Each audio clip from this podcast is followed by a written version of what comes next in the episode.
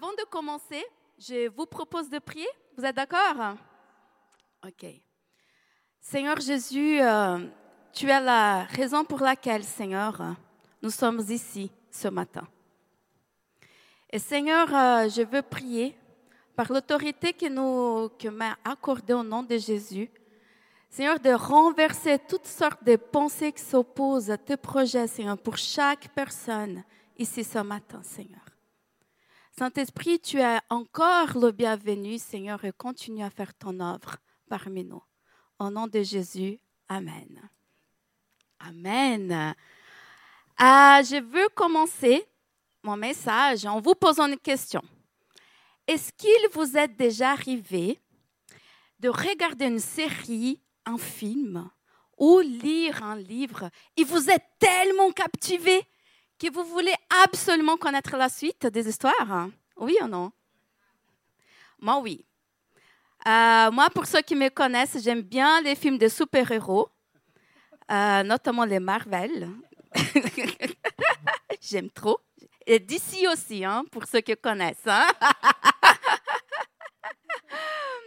Et en fait, j'ai eu ce sentiment en préparant ce message par rapport à la femme dont on va parler tout à l'heure. Cette femme, elle a non seulement a bouleversé le milieu chrétien, mais a, elle a embralé aussi le monde séculier. Et ce matin, on va parler de Maria Woodwood Ether. Regardez comme elle est belle. Elle est trop chou. Elle vous dit euh, salut. Moi, j'ai envie de vivre cette célébration comme si vous, vous étiez chez moi. Donc, je vous invite chez moi et on va regarder une série ensemble. Parce que la vie de cette femme a plein des émotions. Parce que d'une part, elle a eu un ministère tellement puissant, guidé par le Saint-Esprit, et d'autre part, elle a une vie de chagrin, des épreuves insurmontables. Donc, il a plein des émotions. Donc, je commence par son appel. OK? On va débuter cette série par son appel. Elle est née en 1844 dans une famille qui n'est pas chrétienne. Euh, à l'âge de 13 ans, regardez-vous les jeunes, à l'âge de 13 ans, elle a donné sa vie à Jésus et très très jeune, elle a reçu l'appel de Dieu pour l'évangélisation. Mais le truc, c'est que elle ne répond pas tout de suite à son appel parce qu'il y a des doutes, des hésitations, du fait que des paroles, que la parole des femmes n'a pas de valeur à cette époque-là. Donc aujourd'hui, on est là dans cette liberté de prêcher, de chanter, mais notre parole, à l'époque, elle n'était pas prise en considération. Vous voyez le cadre. Elle s'adresse alors à Jésus et lui dit, je ne sais pas parler et les gens ne vont pas m'écouter. Et je voudrais rajouter cette info, c'est pour vous, donc la première célébration n'a pas eu. Euh, elle était contrainte à quitter l'école très très jeune parce qu'elle a subi le décès de son père. Donc elle a dû quitter l'école pour pouvoir aux, euh, aux besoins de sa famille. Donc, elle ne savait pas non plus lire. Vous savez? Euh, et Dieu, donc pourquoi aussi elle va se poser cette question, voilà, Seigneur, personne ne va m'écouter? Parce que, comme j'ai dit, pour elle, être une femme et à ses yeux, il y a de beaucoup d'autres obstacles insurmontables.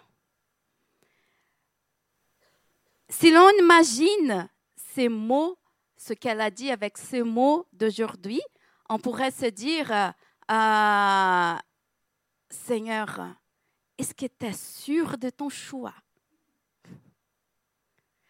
Ah, parce que là, je ne vois pas trop le truc, je suis une femme.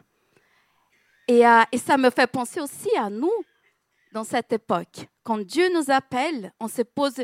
Oh, oh, c'est intéressant parce qu'on ne dit pas oui tout de suite. On se dit souvent, ah, il y a quelqu'un d'autre qui est mieux que moi.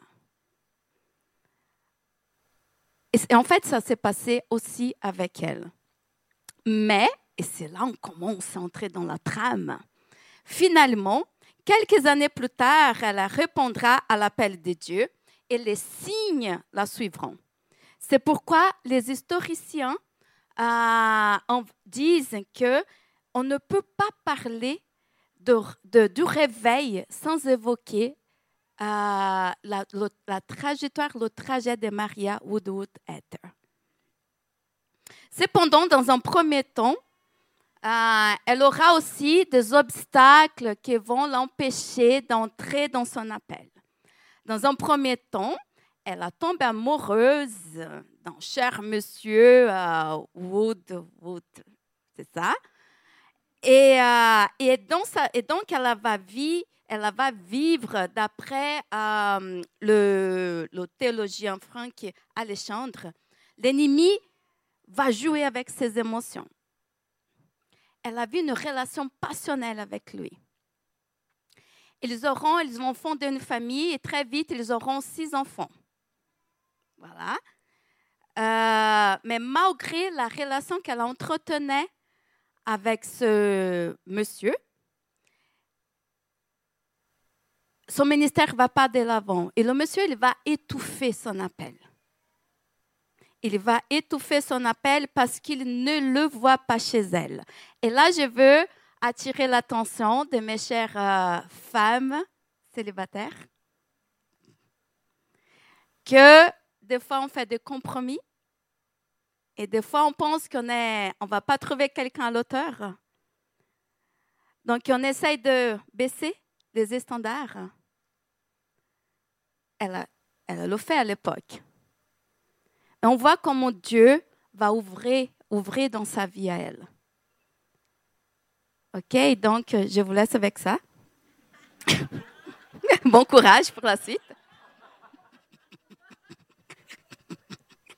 Alors, qu'est-ce qui se passe? Par depuis, elle a tourné son dos à son appel. Et qu'est-ce qu'elle a fait? Elle a nourri sa foi et un jour, elle a tombé sur ce verset de Joël 2, 28, 29.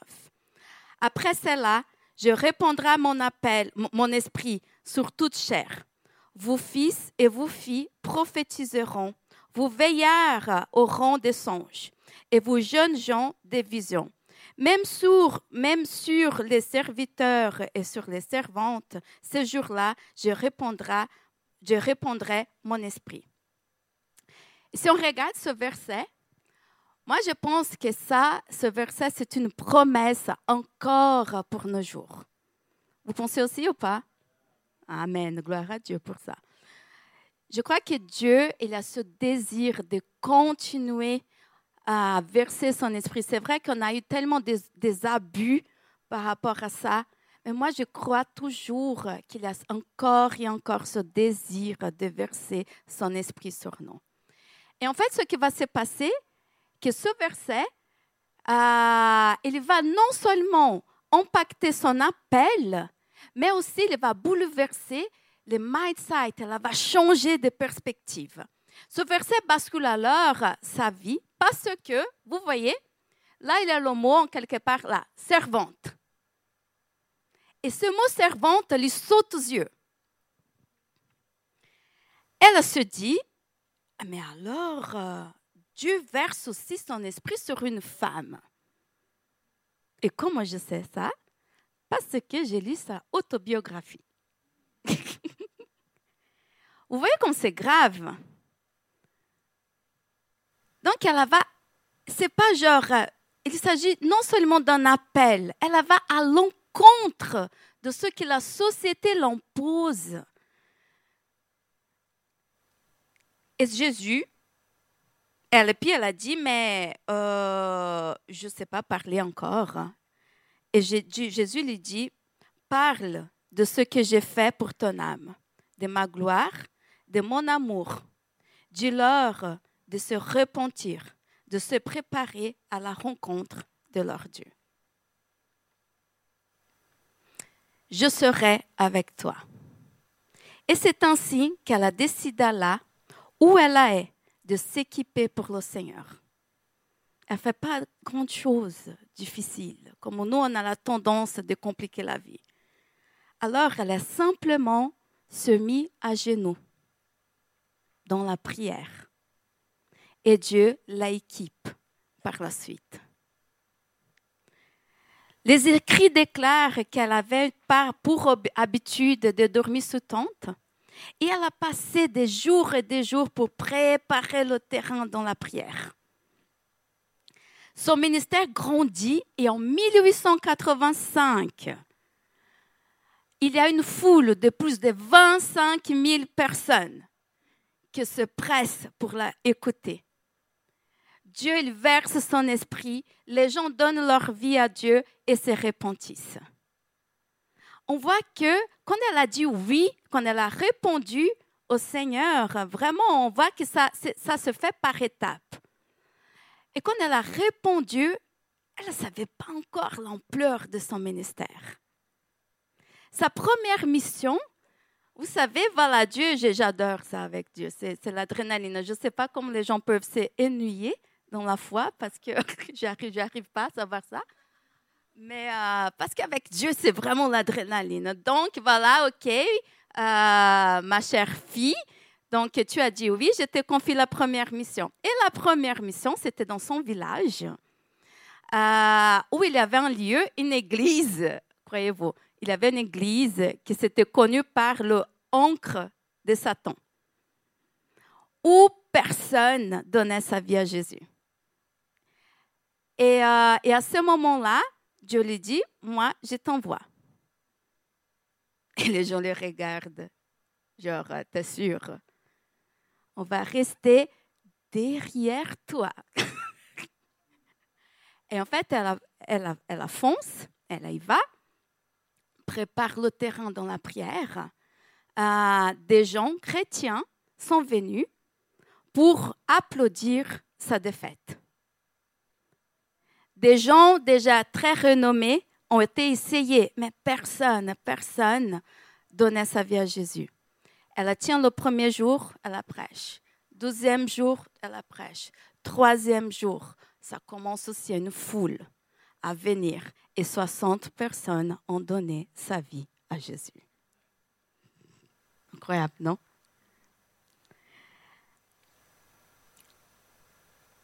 Donc on va voir que ce verset résonne dans tous les sens dans sa vie. Donc c'est pas, il ne s'agit non seulement de recevoir le Saint-Esprit et d'agir par les dons, mais il s'agit aussi de renverser les mindsets, les perspectives. Elle ne se pose plus en question, je suis une femme. Et on voit que ces dons, les dons qu'elle libérait pour sa vie, comme c'est marqué, euh, comme Paul dit que la, euh, a aspiré aussi les dons d'esprit. Parce que les dons d'esprit, ils arrivent aussi, ils sont entre autres pour pouvoir à la unité de l'Église. Et on voit que, comme à l'époque, c'est aux États-Unis, donc elle est née aux États-Unis, euh, comme elle avait l'Église, l'Église aux États-Unis, l'Église, il y a des échangements de lettres entre les églises aux États-Unis, les églises en Europe, parce que les gens veulent faire partie de ce mouvement de Saint-Esprit. On vit, on réveille parce qu'il a la unité de l'Église.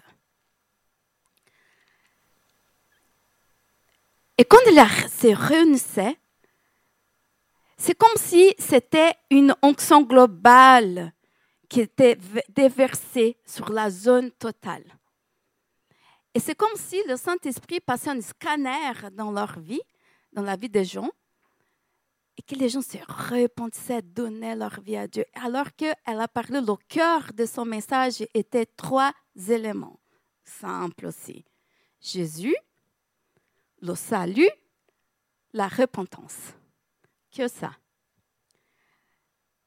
Des gens ne croyaient pas non plus aux guérisons, donc des médecins sont venus pour remettre en question les guérisons. Elle a subi beaucoup de persécutions aussi. Et en fait, c'est intéressant qu'elle parle dans ce livre que certains médecins sont arrivés juste vraiment dans, l'intention de la confronter et de dire arrête, arrêtez ça. Et en fait, en arrivant, ils se tiennent devant elle et ils tombent par terre, tel qu'elle elle a la puissance du Saint-Esprit, elle la dégage, c'était naturel. Et tout ça, rappelons-nous, c'est par la prière. Plus elle faisait face à l'opposition, plus elle s'enracinait fermement dans sa foi. Et nous, je ne sais pas, vous, peut-être c'est que moi, peut-être c'est que moi, euh, voilà. Euh, moi, ma prière, j'ai fait une thèse de doctorat. Et euh, quand j'ai commencé à lire son récit à la bibliothèque, avant de lire, j'étais là, j'ai ouvert mon ordi. Seigneur, aide-moi encore un jour à écrire cette thèse. Délivre mon cœur de l'anxiété. Alléluia.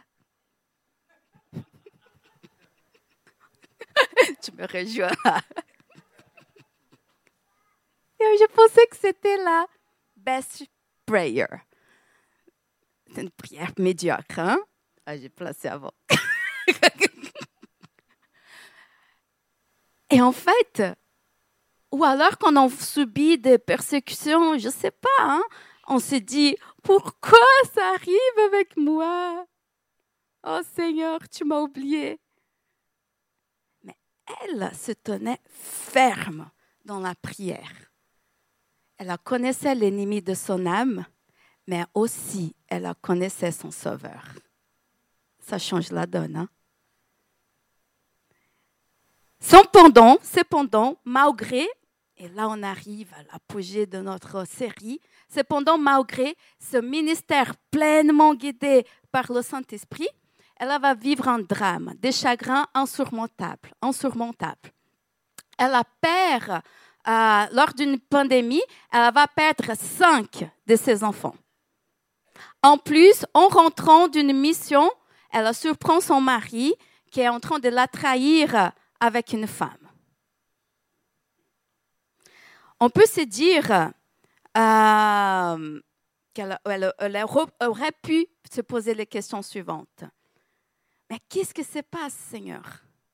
Je t'ai confié ma vie, je me suis mise à ton service. Et tu laisses toutes ces choses arriver avec moi? Ce qui est intéressant aussi de savoir qu'une fois en rentrant d'une mission, euh, Jésus lui dit, je te donne le don, je te confie le don de guérison. Et elle va dire, non, je ne veux pas. Voilà, l'un des dons plus convoités euh, par l'Église, Église avec le grand E, elle a dit non. Et vous savez pourquoi? Parce qu'elle se dit, mais si tu me donnes le don de guérison, les gens vont venir dans l'intérêt d'être guéris et plus dans l'intérêt de connaître ton nom. Elle aurait pu aussi se poser la question suivante. Mais alors, là, c'est trop tard. Hein? Tu attends mes cinq enfants qui se décèdent et c'est par la suite que tu veux me donner ce don-là? Non, mais ce n'est pas ça ce qu'elle se pose comme question. Elle avait cette crainte, les gens vont venir juste dans l'intérêt d'être guéris. Jésus lui dit, Jésus lui répond, je suis au contrôle. À ce moment-là, elle a reçu la paix et les dons de guérison. Le lendemain, lors de sa première réunion, 500 personnes sont guéries d'un coup. Comme ça. Mais si on revient au chagrin, on peut se poser les questions comment une femme peut se relever de tels chagrins? Nous, quand on, a, on est en couple, euh, je pense que ça, c'est un peu ça qui se passe célibataire. Mais voilà, qu'on a encore ces statuts célibataires, c'est ça que je veux dire. Voilà, et la personne nous quitte, c'est le drame total. Et que Dieu, il ne méprise pas ça. Hein. Mais ce que je veux encourager, c'est ce changement de mindset. Et je vois comment l'ennemi il joue en particulier avec nous les femmes dans les émotions, les filles. Il est temps de changer ça, s'il te plaît. C'est comme si on était des marionnettes entre ses mains. Lors du décès de l'un de ses enfants, elle exprime l'état de son âme en disant La douleur fut telle que je demeurai plusieurs semaines entre la vie et la mort. Elle a fait place à, à la humanité. On est des êtres humains. On a le droit de pleurer, de ressentir la tristesse, la colère. Mais qu'est-ce qu'on fait avec? Affaiblie, inconsciente par sa maladie à la suite d'un décès de ses autres, de ses enfants, elle a reçu cette vision. J'ai vu la sainte cité que Dieu a préparée pour ses enfants. Si toutes les mères pouvaient contempler dans le ciel leurs enfants rayonnant de beauté, comme j'ai fait moi-même, elles seraient consolées. Personnellement, je pense que cette vision, elle est très touchante et marquante. En plus, elle a subi le décès de son sixième enfant, âgé à 60 ans. Elle a enterré les six enfants. Mais, petite parenthèse, ce que je ne veux pas que vous retenez ici, ce n'est pas le fait, alors Régienne, c'est la plus grande, c'est le ministère, l'appel le plus grand des épreuves. Alors, tu sais quoi, je vais rester assis dans ma chaise. Je vais, faire plus rien pour Dieu parce que j'ai peur des épreuves. Mais si je vous annonce la nouvelle, que le Saint-Esprit, il nous donne un esprit de courage et pas de timidité. Ça change, non? ce que je veux vraiment que vous gardez à vos esprits, c'est que, et là je pose la question, d'après vous, comment sa tristesse a été transformée en source de bénédiction Comment a-t-elle pu libérer le pardon et poursuivre sa vie libre sans lien, sans retenue dans, l'œuvre de Dieu? Parce que aussi, il se peut qu'on peut être là en train de servir le Seigneur, mais là, l'ennemi en train, tu vois, de bombarder des pensées. Tu es pas aimé, tu n'es pas, pas, pas, pas, pas. Elle était libre. Elle retrouve son refuge dans la parole de Dieu elle ne remet pas Dieu en question. Parce que la vie n'est pas linéaire, les amis.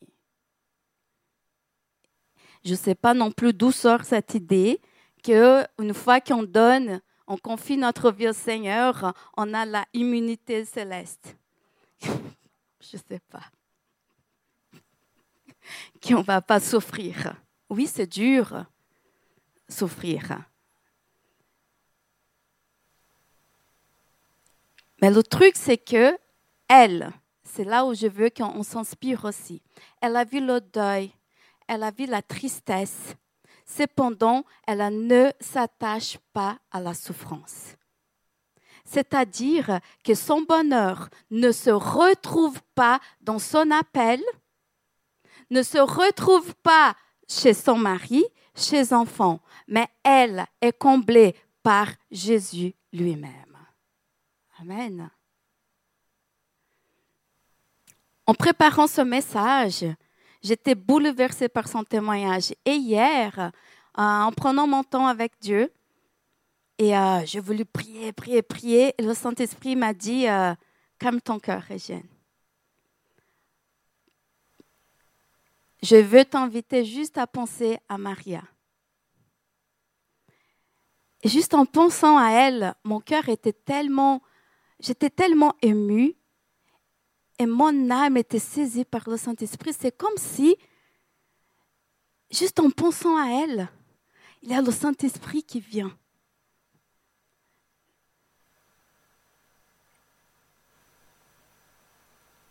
Son histoire est marquée par le fait que Jésus est au centre de sa vie, sa dévotion à Dieu et par une vie de prière. Et je voudrais vous poser les questions maintenant. Comment, dans les défis personnels à l'heure actuelle, on peut faire place à Jésus? Et quelle place on est prêt à laisser dans notre vie? Quels sont les mindsets qu'on est prêt à lui laisser renverser? Parce que je suis convaincue que Dieu il veut vraiment donner des dons aussi pour son Église. Et tu te mets beaucoup souvent en retraite. Comment se relever des épreuves et continuer le chemin? Comment être un témoignage dans les souffrances? Et là, c'est à ce moment que je voudrais inviter deux charmantes dames à me rejoindre sur scène qui vont témoigner de comment elles ont vécu la résilience, la rencontre avec Jésus, le réveil à l'image de l'histoire de Maria. Et j'invite à me rejoindre ma chère Priscilla et Séverine.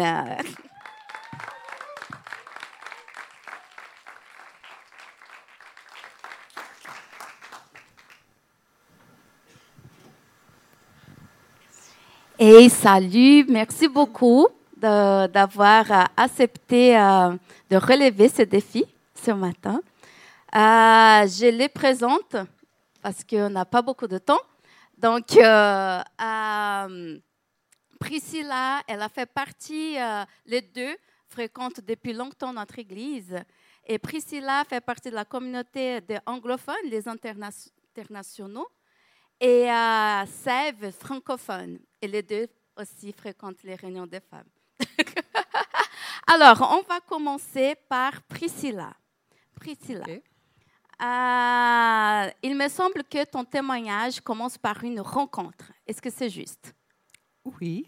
Ouais. Alors, j'ai rencontré mon mari à un arrêt de bus en Angleterre.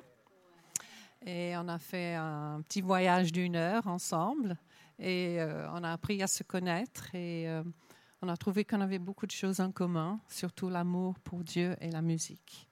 Et une année et demie plus tard, on s'est mariés. Waouh, mais là, c'était vraiment vite la conviction. Hein? Passer la même option. Priscilla, blague à part, revenons. Priscilla, mais il me, il me semble qu'il manquait quelque chose dans ce couple, dans ton couple. Oui, on n'avait pas d'enfants. Et tu sais, euh, les gens peuvent être cruels avec leurs paroles, euh, même les chrétiens. Euh, certains nous disaient qu'on n'avait pas assez de foi ou on n'avait pas assez de patience. Il y a même une femme qui m'a dit en riant, tu sais faire, tu sais jouer de la flûte, mais tu ne sais pas faire des enfants. mais après 13 ans de mariage, je suis tombée enceinte et on pensait que Dieu avait exaucé nos prières. Mais deux mois et demi plus tard, le bébé s'est arrêté de grandir et j'ai fait une fausse couche. Wow. Et c'était quoi comme décision que vous avez prise pour la suite? On a décidé d'adopter. On a adopté trois enfants premier d'origine philippine, né à Genève, et plus tard une fille et un garçon de Thaïlande. Et euh, apparemment, tu m'avais dit que, si je ne me trompe pas, le plus âgé, il y avait un lien particulier avec toi et Marcus. Est-ce que c'est juste? Oui, la, musique et l'amour pour Dieu, bien sûr. Et euh, il jouait avec nous dans une équipe de louanges, et, mais plus tard, il a joué ici à ICF. Et euh, c'est en parlant justement de ce lien, maintenant en particulier avec Marcus, on parle de Marcus. Euh, Marcus euh, était un homme de prière. Hein? Mm. Et qu'est-ce qui s'est passé avec lui lors de ce temps de prière? Tu peux nous raconter? Oui. Alors, tous les matins, il priait pendant une heure ou deux heures ou trois heures. Et ce jour-là, il avait vraiment le sentiment que Dieu lui disait qu'il devait faire un check-up général. Et il ne sentait rien, il n'avait pas mal, mais il a obéi et il est allé voir son médecin qui a fait entre autres quelques radios. Et le médecin a dit euh, non, vous n'avez rien, tout va bien. Mais notre euh, voisine, qui était médecin radiologue, a insisté auprès du médecin de mon mari de faire un scan. Et c'est ce qu'il a fait. Et puis on a découvert un cancer sur euh, le foie et le pancréas. Et si on n'avait pas fait ce scan, il n'avait que trois mois à vivre. Et finalement, il a vécu huit ans et demi de plus. Et, euh, et comment vivre sans lui?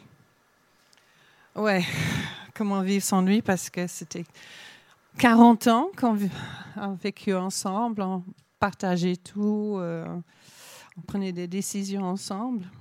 Hmm. C'était vraiment difficile. Et, euh, et le plus âgé, est-ce que comment c'était la réaction des enfants? Voilà. Oui, alors, Yann Michael, euh, l'aîné, il m'a beaucoup aidé à traverser cette période. Euh, on se contactait souvent, on partageait nos idées sur la Bible et sur Dieu. Mais un peu plus qu'une année plus tard, je reçois un appel disant qu'il est mort dans un accident de voiture. Wow. Mm. Deux deuils de suite. Deux deuils dans l'espace d'un peu plus qu'une année, oui. Euh, et ces deux deuils, ça devrait être une euh, perte inimaginable. Euh, quelles étaient tes réactions envers Dieu? Est-ce que tu as ressenti de la colère? Comment tu l'as vécu? Non, je n'ai pas eu de colère, mais je me posais beaucoup de questions. Je posais des questions à Dieu sans, sans réponse. Voilà. Et, et comment tu as réussi de, malgré tout, garder la foi? Alors, je voyais le clin d'œil de Dieu dans différentes choses, des choses simples de, de tous les jours. Un exemple, bon, c'est peut-être pas simple, mais une connaissance m'a envoyé un message tous les jours pendant une année, un mot d'encouragement, un passage de la Bible. Et à la fin de l'année, une autre connaissance qui ne connaissait pas la première personne et ne savait pas ce qu'elle faisait, la première personne, a fait pareil, a envoyé tous les jours pendant une année un message d'encouragement. Waouh, c'est comme ça que euh, tu, tu, perçois comment Dieu t'a accompagné dans ce deuil. Il était là avec moi, oui. Ouais. Mm. En fait, ça m'a fait penser justement au message de Monica par rapport à la compassion, parce que ces femmes, elles ont exercé de la compassion envers toi. Elles étaient la main tendue de Dieu. Mm. Et là, on perçoit aussi la force de la communauté de l'Église pour nous soutenir. Hein. C'est ça, oui. Et euh, ma dernière question, Priscilla, c'est euh, pour, pour certaines personnes, ça pourrait être inexplicable ce que tu as vécu. Et tu m'as parlé un peu, entre autres, d'histoire de, de, Job, euh, un chant qu'Yann avait écrit. Est-ce que tu peux nous partager ça? de Job? Job. Job. Job. Oui. Alors souvent quand quelqu'un meurt, les gens citent Job et ça m'énerve un petit peu.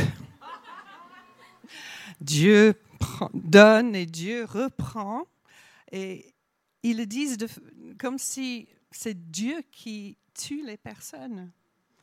Et on sait très bien dans, dans la vie de, de Job, c'est pas Dieu qui a tué ses enfants, c'est l'ennemi, c'est Satan. Et je sais que ce n'est pas Dieu qui a, qui a tué mon mari et mon fils. Et tant qu'on est sur cette terre, il y aura toujours des, des maladies et des accidents. Euh, c'est seulement quand on sera avec lui dans le ciel qu'il y aura plus de pleurs, plus de maladies, plus de mal. Et je sais que je reverrai Marcus et Yann au ciel. Oh, comme Maria, tu as la perspective de l'éternité. Et puis il y a le chant aussi.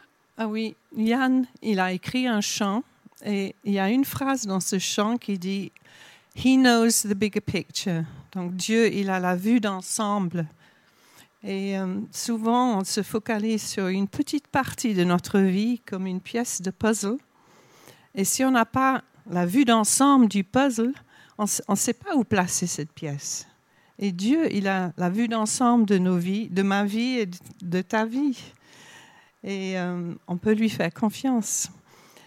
Et euh, pendant ces moments difficiles, on a l'impression d'être complètement brisé, comme un, vase brisé. Mais il y a un art japonais qui s'appelle le kintsugi. Ça existe depuis 400 ans. Et on a une image ici. Donc, quand un pot se casse, au lieu de jeter, il recolle les morceaux avec de l'or. Et le vase ou l'assiette devient plus résilient, plus résistant, plus de valeur et plus unique, plus beau. Et Dieu peut faire la même chose avec nous. Il peut recoller nos morceaux ensemble et l'or, c'est l'amour de Dieu. Waouh, amen. Puisqu'on peut l'applaudir.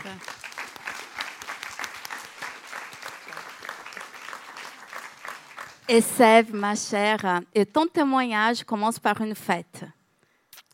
Euh, oui, parce que euh, en fait, euh, je me suis mariée en, septembre 2021.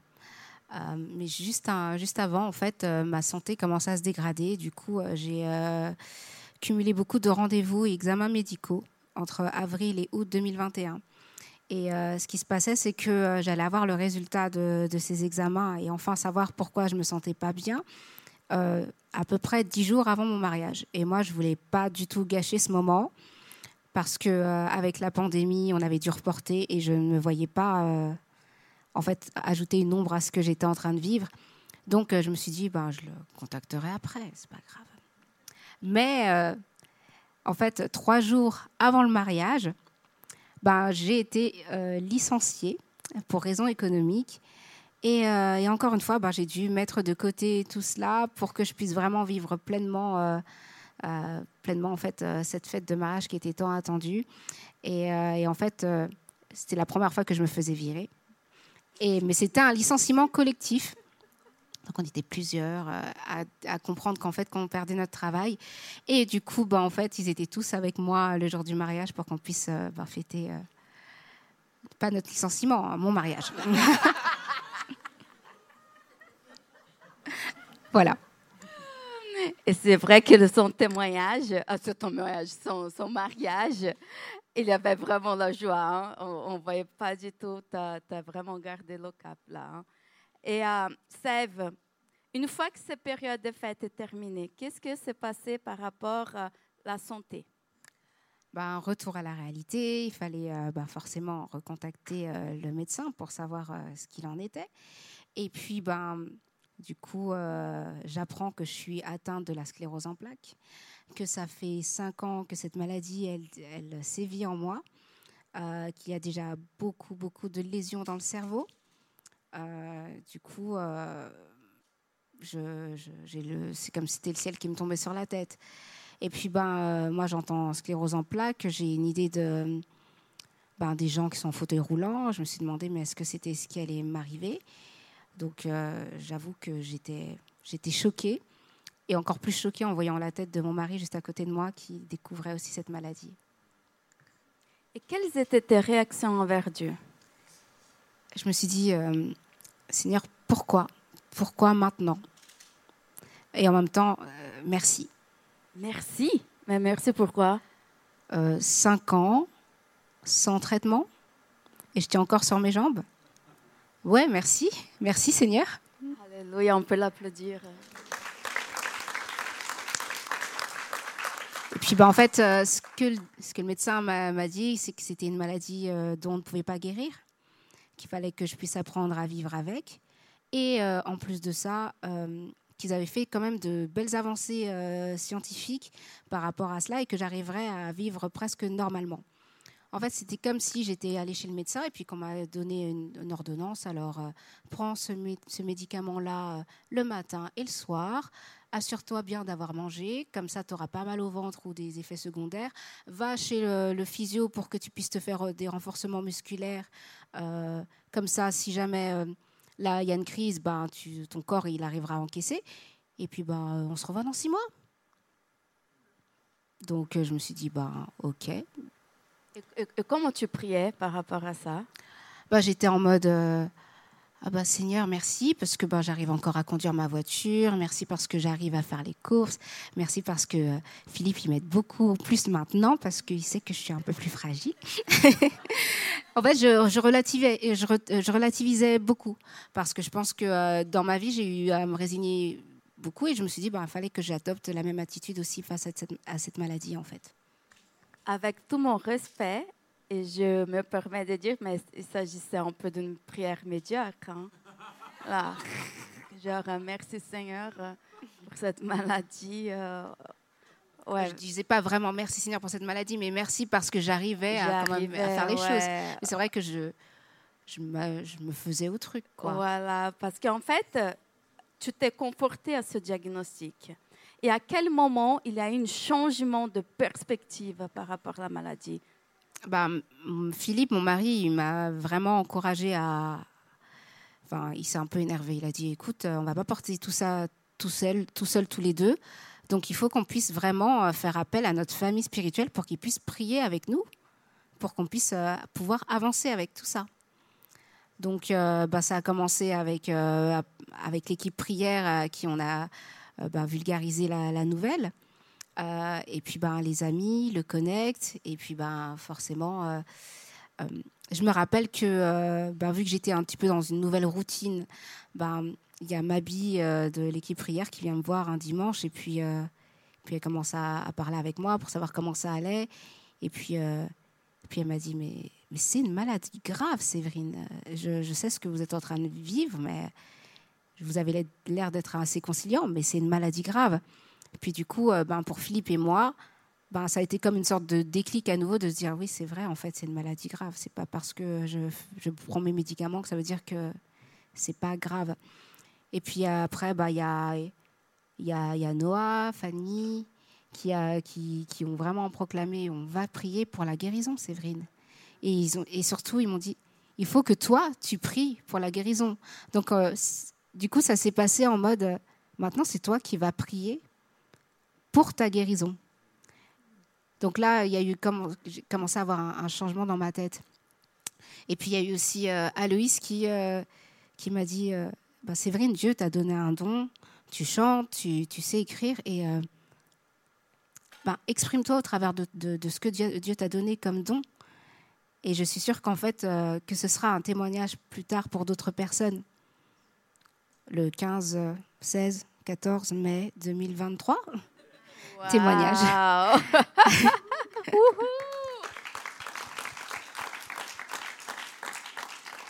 Et ça, suite à ce changement de perspective, qu'est-ce qui s'est passé? Euh, ben, Justement, ben, je faisais encore ma bonne élève. J'allais euh, tout, une fois par semaine euh, chez le physio. Et puis, ben, vu que c'était assez loin de chez moi, ben, ça me faisait 45 minutes en voiture. Euh, et, en fait, j'ai découvert sur YouTube cette chanson qui s'appelle House of Miracles. Et cette chanson, en fait, elle, euh, elle m'a parlé, mais euh, en plein cœur. Elle m'a rappelé qu'en fait, que, ma, que mon corps, c'était le temple du Saint-Esprit, que c'était un lieu de louange, que c'était un lieu de foi, et c'était un lieu où des miracles pouvaient arriver. Et du coup, ça m'a vraiment réconcilié avec mon identité d'enfant de Dieu, et que je ne pouvais pas juste rester là à subir l'action, mais de devenir vraiment actrice de, du futur. Wow. Et, euh, et, on, a vu, on a témoigné. Est-ce que tu as parlé aussi de changement, de, de guérison de ton cœur? Oui, c'est vrai, parce que, euh, en fait, des fois, on a tendance à croire que, euh, Dieu, enfin, avec notre pensée humaine très limitée, on a tendance à croire que Dieu, il va, il va agir d'une certaine manière. Et en fait, je pense que la première chose que Dieu a fait, c'est de guérir mon cœur, que je puisse comprendre en fait euh, que parce que euh, c'est vrai que mes prières étaient médiocres quand on y pense. Et je pense que dans mon cœur, en fait, je me dis oui, Dieu peut guérir, mais ben, le médecin a dit que c'était incurable, donc en fait, il va pas me guérir moi. C'était un peu ça. Et, euh, et en fait, du fait que je, me sois réconciliée avec mon identité en Dieu, ben, ça m'a permis aussi de, vraiment prendre action dans, ma prière et de dire, mais Seigneur, oui, tu vas me guérir. Et en fait, je travaille dans cette chanson House of Miracles, je proclamais tellement de choses. En plus, je, l'écoutais en repeat, donc ça veut dire que je répétais, et je répétais, je répétais, ben forcément, ça, ça germait dans ma, dans ma tête et dans mon cœur. Et donc, en fait, Dieu, il, m'a montré que des miracles pouvaient, euh, pouvaient arriver, surtout en commençant par moi. Euh, et, donc c'est là que j'ai vraiment compris qu'il y avait eu une guérison de mon cœur par rapport à ma, relation avec Dieu. Waouh Et cette guérison de ton cœur, tu étais libre. Malgré l'état, tu étais libre. Et euh, on a pu témoigner de la guérison de ton cœur il y a trois semaines sur scène. Qu'est-ce que s'est passé? Ben, En fait, euh, juste avant euh, cette, euh, cette, série Femmes de foi, on avait le thème qui était le dernier mot. Et, Dieu, en fait, m'a vraiment parlé comme quoi, en fait, il faut le laisser agir. Parce que ce qu'il fait pour nous, c'est toujours en notre faveur, pour notre bien, et, qu'en fait, qu'il fallait juste le laisser faire son job de Dieu, de laisser faire son job, parce que ce sera toujours lui qui aura le dernier mot. Et quand c'est Dieu qui a quel dernier mot Faites-moi confiance. Euh, c'est la meilleure conclusion qu'on puisse avoir de toute façon.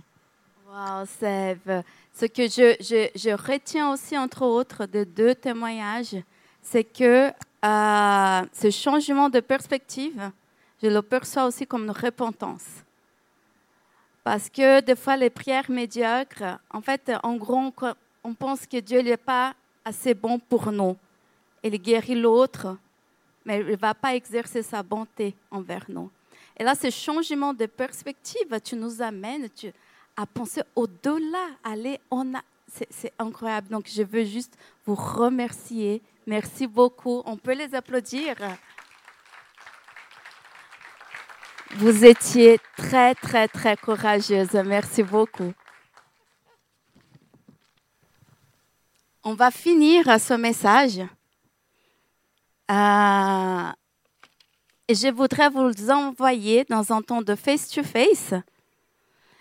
Et ce que je voudrais vivre avec vous dans ce temps, c'est vraiment ce changement de perspective, la repentance, euh, l'identité de l'enfant. Peut-être toi, tu dois te réconcilier avec ton identité d'enfant. Peut-être toi, tu penses comme moi, j'ai pensé avant. Dieu, en fait, euh, tu fais pour X, Y et pas pour moi. Peut-être aussi, voilà, dans cette prière que moi j'ai pensé à être sincère, bénis la rédaction de ma thèse. Il veut bénir. Et à ce moment-là, à la bibliothèque, c'est comme si le Saint-Esprit disait, Régine, rêvez plus grand. Rêvez plus grand. Fixez pas ton regard sur des choses éphémères dans ce monde. Rêvez plus grand. Donc, je vais vous laisser dans ce temps de prière. Il y a les, équipes, les équipiers de prière tout au fond. Si tu veux, voilà, vivre ce temps de repentance, ou si tu veux dire, Seigneur, je veux plus de toi, je veux plus de toi, ou alors, ton âme n'arrive pas à dire, tu es mon sauveur, Seigneur. Il y a des retenues, des liens. Vous savez, ça suffit juste de reconnaître et demander pardon. Très, très, très simple. Très, très, très simple.